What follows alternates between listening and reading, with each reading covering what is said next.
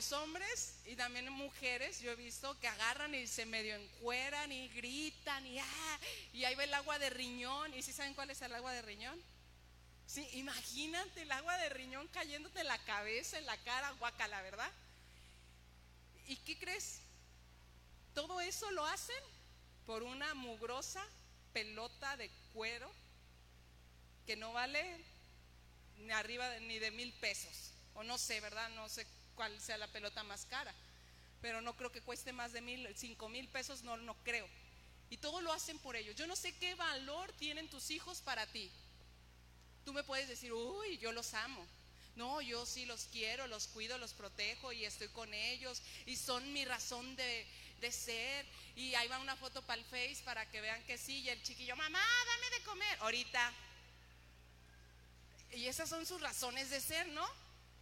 Y hoy en esta, en, esta tarde yo te quiero abrir un poquito los ojos en el sentido de algo que Dios me estaba diciendo a lo largo de esta semana.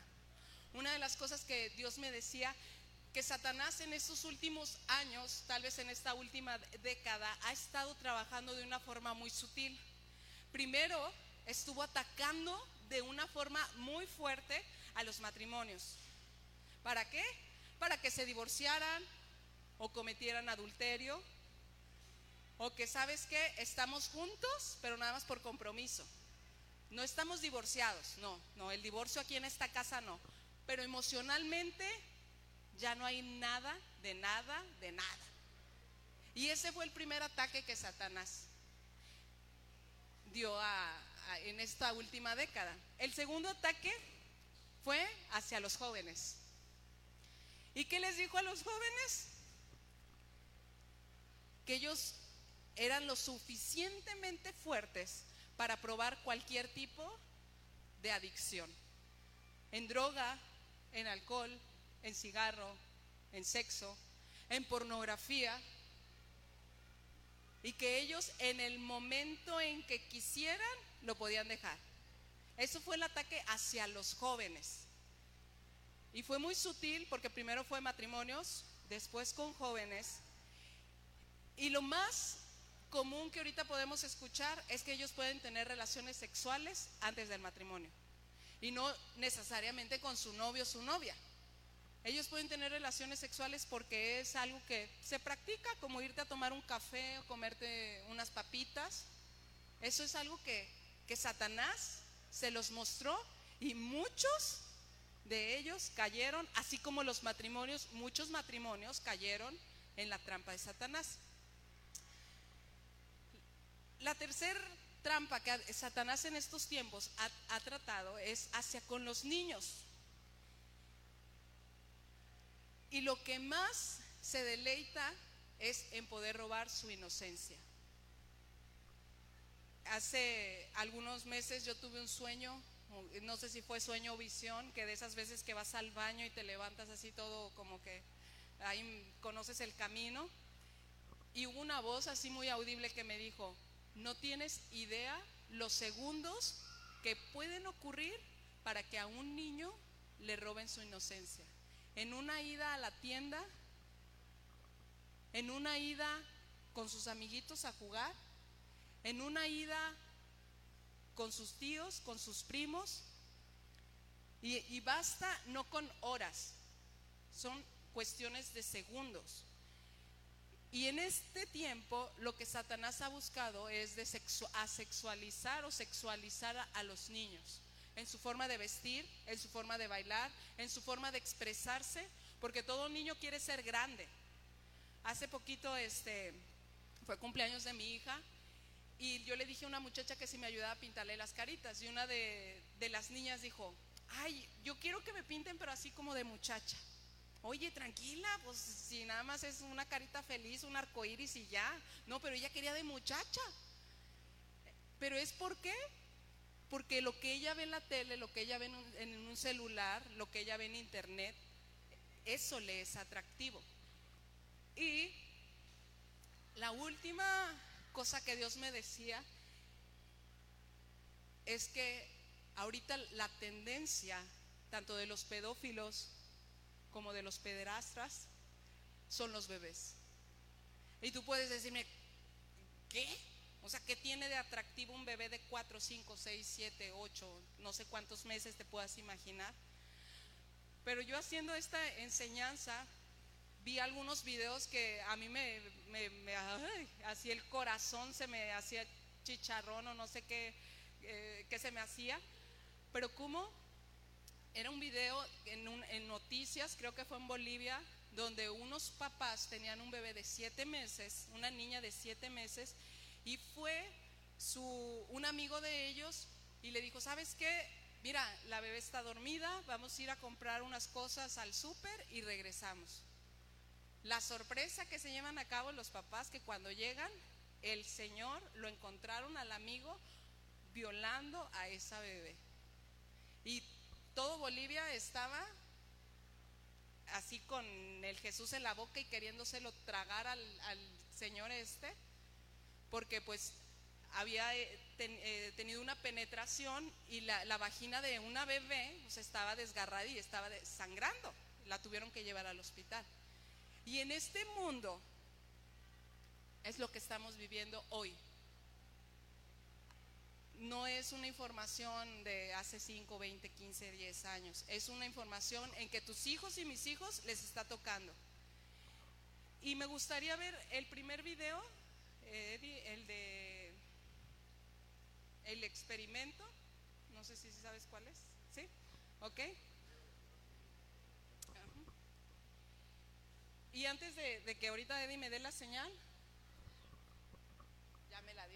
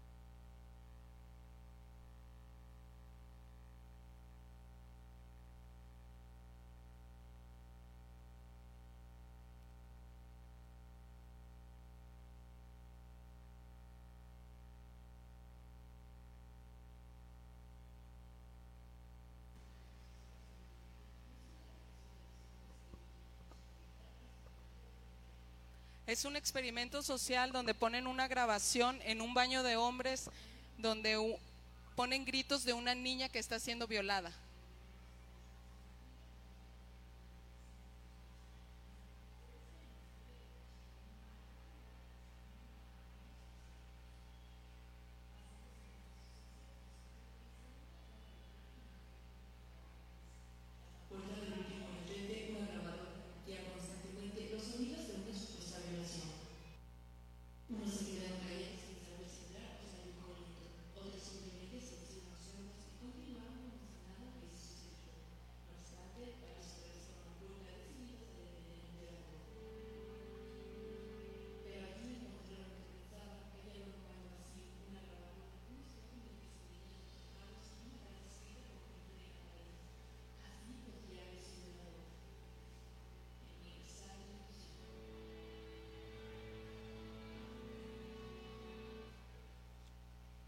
Ok. ¿Me prendes la luz, por favor? En este experimento dice que la mayoría de los hombres que entraban y que escuchaban lo que estaba pasando, ¿qué creen que hacían? No hacían nada. Otros, un pequeño porcentaje iba para ver si podía ayudar. Si yo te preguntara, ¿qué harías tú? ¿Qué harías tú si vas a un centro comercial y empiezas a escuchar los gritos de, una niña, de un niño? ¿Qué harías? ¿Realmente lo enfrentarías? ¿O realmente agarrarías tus cosas y aquí no pasó nada o voy por ayuda. Tal vez todos diríamos, ay, voy a hacer algo. Pero mira, tristemente, una de, que no es una información nueva, yo no sé si tú sabías, pero México ocupa el primer lugar a nivel mundial de abuso sexual infantil. ¿Sabes cuántos países existen? ¿Cuántos países? Díganme un número. ¿Un número? ¿Cuánto? No, menos, 201 no. 176. 150 no. Existen 194 países, de los cuales México es el número uno de abuso sexual, de violencia física infantil, de homicidios en menores. De 194 países, México ocupamos el número uno. ¿Y sabes qué es lo más triste? Que de 10 casos de abuso sexual, solamente se denuncia uno. Así que la información en que somos el primer lugar, seríamos el primero a nivel universal tal vez, en que eh, está sucediendo eso en nuestro país. Y si lo empezamos a visualizar en números, nos daríamos cuenta que niños que están siendo abusados hoy en día están cerca de tus hijos y están cerca de mis hijos. Y no es para agarrar y encapsularlos y vamos a ponerle esa botarga al niño para que nadie lo toque, no lo vea, no lo desee, no, no le robe su inocencia. No es esa la intención. La intención es de que tú y yo podamos estar más alerta en las cosas que nuestros hijos están viendo, en las cosas, en, en cómo están jugando con sus primos, con sus tíos. Porque tristemente los principales agresores, ¿saben quiénes son? La familia. ¿Y sabes quiénes entran? Los papás. Tanta pornografía que una persona ve, lo que la persona que es adicta a un vicio, lo que busca es sentir más adrenalina cada vez, más, más, más, más. Y es por eso que los drogadictos mueren de sobredosis. Un alcohólico busca tomar, si tomaba solamente los fines de semana, busca tomar, ahora sí de lunes a viernes y solamente los fines de semana, no. Y una persona que es adicta a la pornografía, tal vez empieza viendo pornografía normal, en donde están dos hombres, eh, un hombre y una mujer, después dos hombres, después con niños, con animales, y eso va a ir gradualmente. Y yo no sé si tú eres de los que respondiste, sí, yo haría algo, entraría al baño y le diría, oye, ¿qué onda? ¿Qué traes? Déjalo. Si tú eres de esos, es de que este es el lugar indicado para que tú estés hoy. Tú no tienes idea de cuánta lucha hubo para que se hiciera este evento. Lo que ves, ¿crees que valió 50 pesos? Y sabes que muchos papás llegaron a decirme, sí te mando a mi hijo, pero yo no quiero ir. Es que trabajo, es que tengo muchas cosas que hacer, es que no tengo tiempo, es que es mi día de descanso, es que yo sí estoy cuidando bien a mis hijos. Y si decimos que es lo más valioso que Dios nos ha dado en esta vida, no estamos dispuestos a pagar un precio. Queremos que otros paguen por nosotros. Es por eso que vamos con la abuelita, vamos con la tía, vamos con el primo y cuídamelo. Hubo personas que me dijeron, puede ir mi hijo, pero que vaya la abuelita, o que vaya la tía, o que vaya la prima, que vaya la hermana, que vaya el hermano. Y sabes qué? Al que Dios quiere que tú y yo despertemos somos nosotros, somos los papás, somos los que tenemos esa responsabilidad ante sus ojos.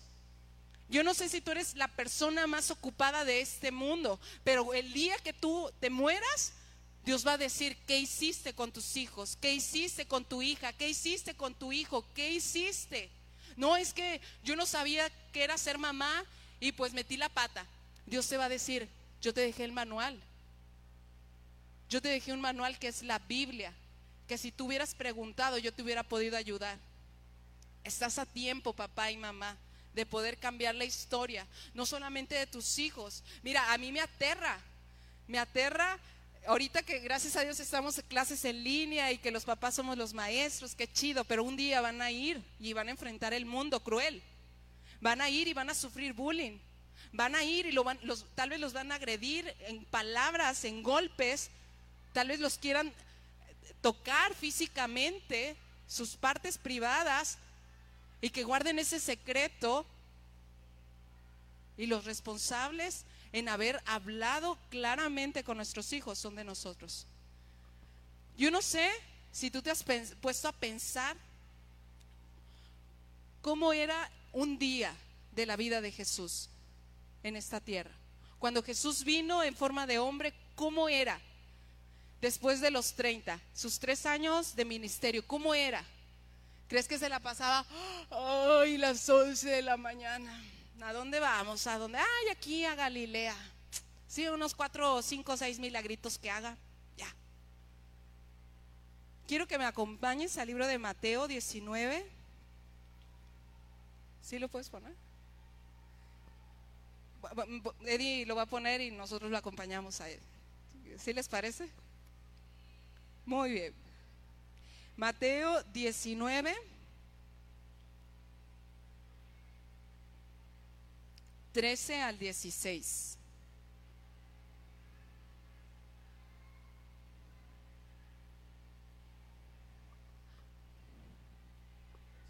Trece al dieciséis, por favor.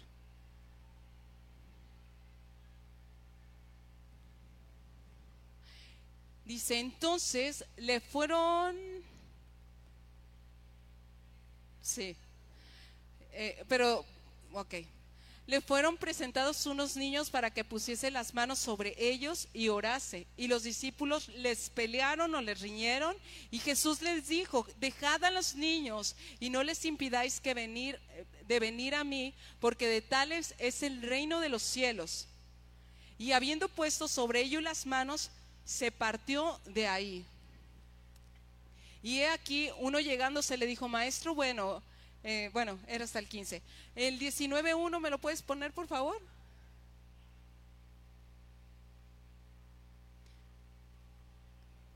Mateo 19.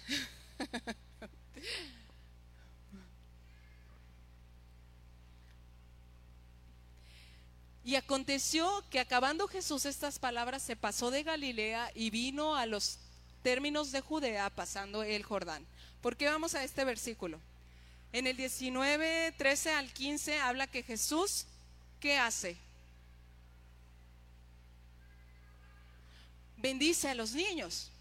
Pero en el 19.1 vemos que Jesús está en Galilea y va al, al Jordán. Las distancias no eran, eh, lo leemos tan inmediatamente que creemos, ay, sí, Jesús estaba aquí y se fue para allá, vámonos. Sí, de Galilea no era así. Jesús tenía que caminar, tenía que trasladarse. En el, en el capítulo 19, si tú lo lees, él dice que hizo milagros, caminó, hizo milagros. Se levantaba temprano para orar y ver cuál era su propósito en ese día. Su propósito era la cruz, pero cada día él buscaba la dirección de su Padre. Enseñaba, e, ese es lo que yo me imagino que Jesús hacía en uno de sus días normales. Le enseñaba algo nuevo a sus discípulos, desayunaban porque Jesús tenía hambre, iba al baño, tomaba agua. Después, tal vez dijo, ¿saben qué? Vámonos de Galilea, vámonos al Jordán. Y, tal, y había mucha gente ahí, yo no sé si tú te, cuando estás con tanta gente, llega un punto en como que te cansa la gente. No es cosa así de que, ay, sí, la gente y Jesús, oh, pueblo mío. No, los atendía, era algo cansado. Sanó a los que estaban enfermos. Y había gente también ahí en el capítulo 19, los fariseos que le tendían trampas. Pero a, a pesar de todo esa su rutina, él tenía tiempo para estar con los niños. ¿Tú crees que, porque los discípulos corrían a los niños enojados, ¡Ey, úchale, áscale para allá! ¿No ven que está ocupado aquí el maestro? Está haciendo milagros. Y ustedes, niños, malcriados, berrinchudos, váyanse con sus papás. ¿Y Jesús qué les dijo? Déjalos, déjalos que vengan. Jesús, la agenda de Jesús sería más atareada la de él o la tuya. ¿La tuya? No, ¿verdad?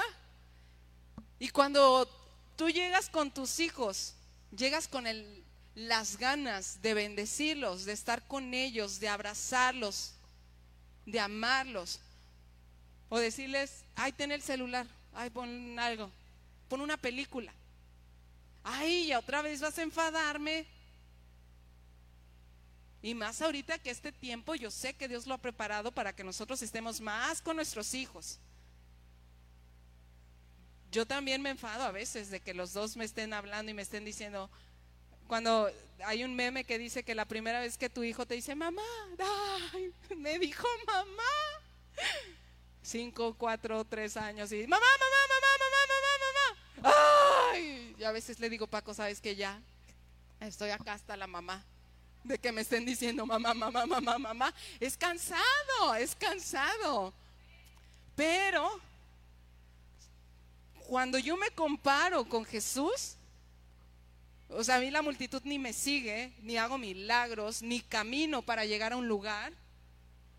Y cómo yo me imagino a Jesús con toda su ternura, con todo su amor, con toda su gracia, los acercó a Él. Y mi, mi esposo me compartía que estaba leyendo un libro donde están como poniendo evidencia lo que dice la Biblia y si hay otras personas que concuerden lo que la Biblia dice con lo que históricamente pasó. Y me estaba compartiendo que hay una parte de un señor que se llamaba Ignacio y ese Ignacio fue uno de los niños que Jesús bendijo. Y ese niño Ignacio fue discípulo de Juan cómo la vida de un niño puede cambiar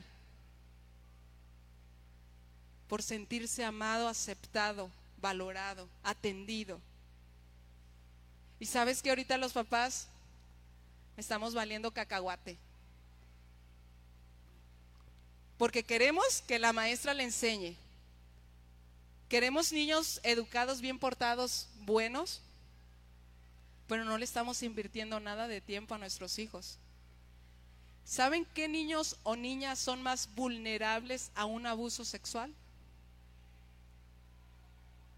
Aquellos que no son atendidos. ¿Qué tan vulnerable sería tu hijo o sería tu hija? Al que alguien se empiece a ganar su confianza, a hablarle bonito, a prestarle atención, a darle cosas que tú no le das y no precisamente dinero o regalos, ¿Tú cómo lo calificarías? ¿Crees que tu hijo caería? No, mi Richard, jamás. Vendría y me diría inmediatamente. Hay un bombardeo constante. Vamos a las diapositivas, por favor. Yo vi unas, unas imágenes de una línea de ropa que me dejaron de a cuatro. Porque en estas imágenes los nuevos, la tendencia que quieren en moda infantil, no es moda juvenil ni de adulta. Eh, eh, aquí es el idioma de los... A ver, vamos por la primera. ¿Esa es la primera? ¿Sí? Ok. Ese es tu bebé, mi bebé. Cuando estaba en la panza y te dijeron que tenía 5, 6, 7 meses de embarazo y que, ay, quiero conocerlo. Ay, ternurita. Ok, la siguiente. Quiero que cheques qué tipo de posturas, qué tipo de imágenes son unos labios, tal vez tú lo puedes ver de lo más inofensivos. Pero hay cierto idioma para los pedófilos. Los labios significa que se los quieren comer. Como un transvesti trae a una niña ¿Cómo quieren que tu hijo, tu hija, se pueda sentir identificado con personas que están batallando en el área sexual. Aquí este niño, el suéter que trae, antiguamente había ciertas culturas que sacrificaban a los niños. Y ese que ves ahí, ese es el Dios que tiene un, nombre, pero ahorita no, no lo tengo a la mano. Este bebé trae como unos dientes queriéndole morder sus pompis. La cara de, del niño junto con una señora el hot dog es parte de, un idioma para de los pedófilos para referirse a los niños.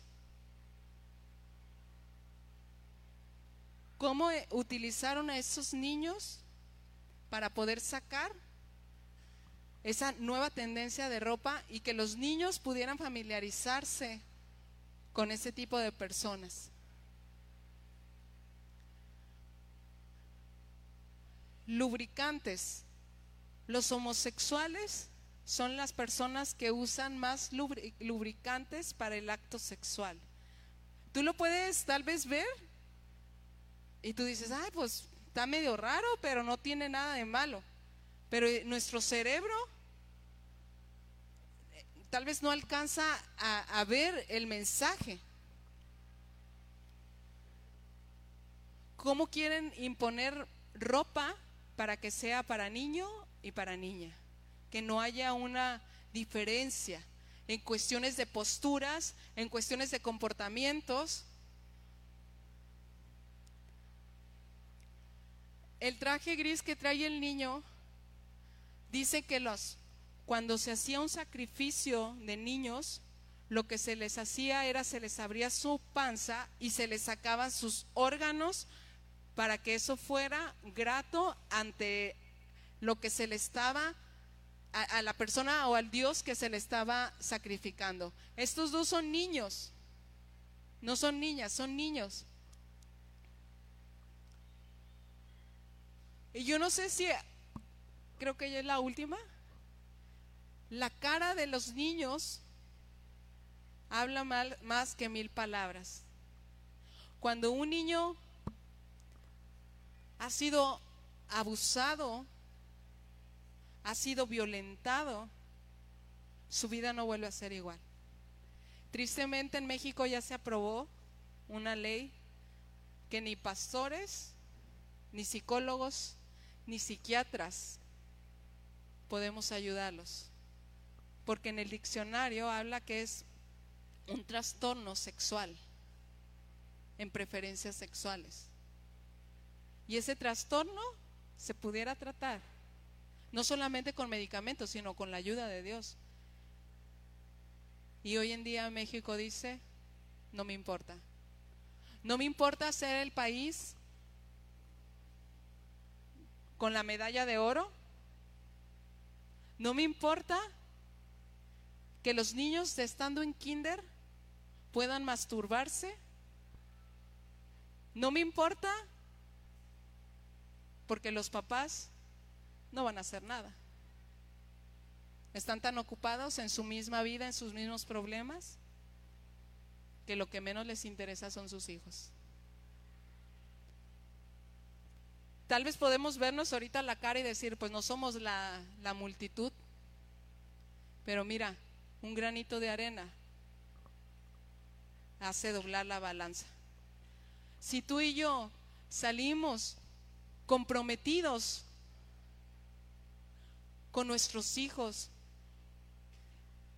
comprometidos a buscar las estrategias para poderlos amar, las cosas pueden cambiar en tu entorno.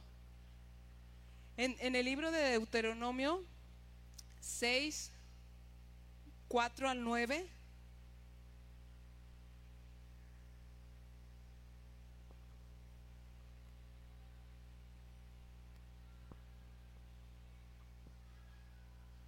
Oye, Julio, Jehová nuestro Dios, Jehová uno es.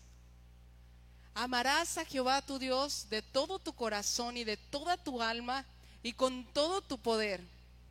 Y estas palabras que yo te mando hoy estarán sobre tu corazón. Y las repetirás a quiénes? Y hablarás de ellas estando en tu casa y andando por el camino y al acostarte y cuando te levantes. ¿A quién le está diciendo Dios? Este es el mandamiento más importante. En una de las Biblias así venía, antes de empezar estos versículos, decía, este es el mandamiento más importante. Amarás a Dios. Pero Dios te está delegando a quiénes? A los papás les está delegando sus hijos que les enseñen a amar a Dios. ¿Qué tanto le has enseñado a tu hijo a amar a Dios? ¿Qué tanto tú crees que está equipado para enfrentar el próximo mundo que, que está muy, muy, muy próximo a, a que ellos lo enfrenten? Yo hablaba con mi esposo y le decía, ¿sabes qué? Llegó una persona y me dijo que eh, este, no sabía si le gustaban las mujeres, si le gustaban los hombres, y que se sentía así como que llegó ahí a la reunión de jóvenes, a una reunión que se habla de Dios. Cuando me empezó a decir esto, yo no sabía qué decirle, porque dije, capaz que me dice que si le gusto, ¿Qué, ¿qué voy a hacer? Pero le digo, ¿sabes qué, Paco? Me tocó tanto mi corazón, porque digo, a partir de, ya, así van a llegar los jóvenes. ¿Por qué? Porque han sido violados, han sido abusados, han sido violentados. Y sus papás están en las nubes. Y Satanás se ha aprovechado. Yo sé que ustedes han visto cosas terribles. Juguetes que han salido, el último, una mona de trolls que traía un botón entre las piernas y causaba ciertos sonidos excitantes, donde qué le está diciendo a la niña es, es divertido, es chido, es padre que te estén tocando. ¿Son juguetes? ¿Qué van a hacer los papás? Comprárselos. ¿Se van a dar cuenta que tiene ese botón? No. Es necesario que tú y yo podamos ponernos las pilas y podernos poner a trabajar. Yo te traje algo.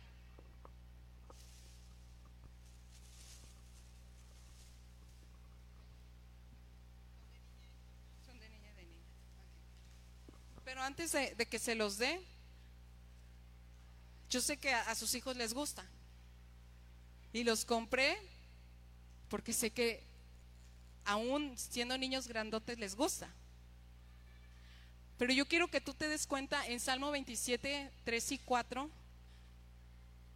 antes de que tú salieras embarazada o antes de que tú fueras papá, Dios te escogió para darte un regalo. Porque dice en la Biblia que los hijos son un regalo que Dios da. Hoy en día, Salmo 27, 3, 4. Hoy en día no queremos ese tipo de regalos. ¿Quién quisiera otro hijo? No se me Ah, tres. ¿Quién quiere un viaje? Ay, todos sí nos peleamos por el viaje, pero por otro hijo. Que decimos, Dios me libre, Dios me libre de este camino que ha sido pesado. En Salmo 127, 127, 3, dice, he aquí, heredad de Jehová son los hijos, cosa de estima el fruto del vientre. Como saetas en manos de valientes, así son los hijos habidos en la juventud. Hay otras versiones que dicen así claramente que los hijos son un regalo. Y este regalo, ahorita que baje tu hijo, porque un ratito más va a bajar, van a bajar por los chocolates. Mis sobrinas ya me están diciendo, yo los quiero todos. Quiero que tú lo tomes. Que, te pongas, no, no, que estemos así todos juntos, que agarres a tu hijo y que tú le empieces a decir cuánto lo amas, cuánto lo amas, perdón, cuánto deseas que esté bien, no solamente en salud, y que tú te comprometes, tú te comprometes a enseñarle quién es tu Dios, Tú te comprometes a levantarte y empezarle a dar clases tú, que no vas a esperar a que la maestra vuelva a darle clases en tus capacidades y en tus limitaciones, que tú te puedas hacer responsable de ese regalo que Dios te está dando, porque esos regalos no son eternos. Si tú supieras que el día de mañana tu hijo o tu hija va a morir, te aseguro que tu actitud o las actitudes que tú has tenido a lo largo de este tiempo serían diferentes. Tú no sabes, ni yo sé cuándo nuestros hijos se van a morir, solamente Dios lo sabe. Pero Dios quiere que tú y yo como papás nos podamos comprometer con ellos. No te comprometas conmigo. Si tú quieres venir a la iglesia, pues es muy tu problema.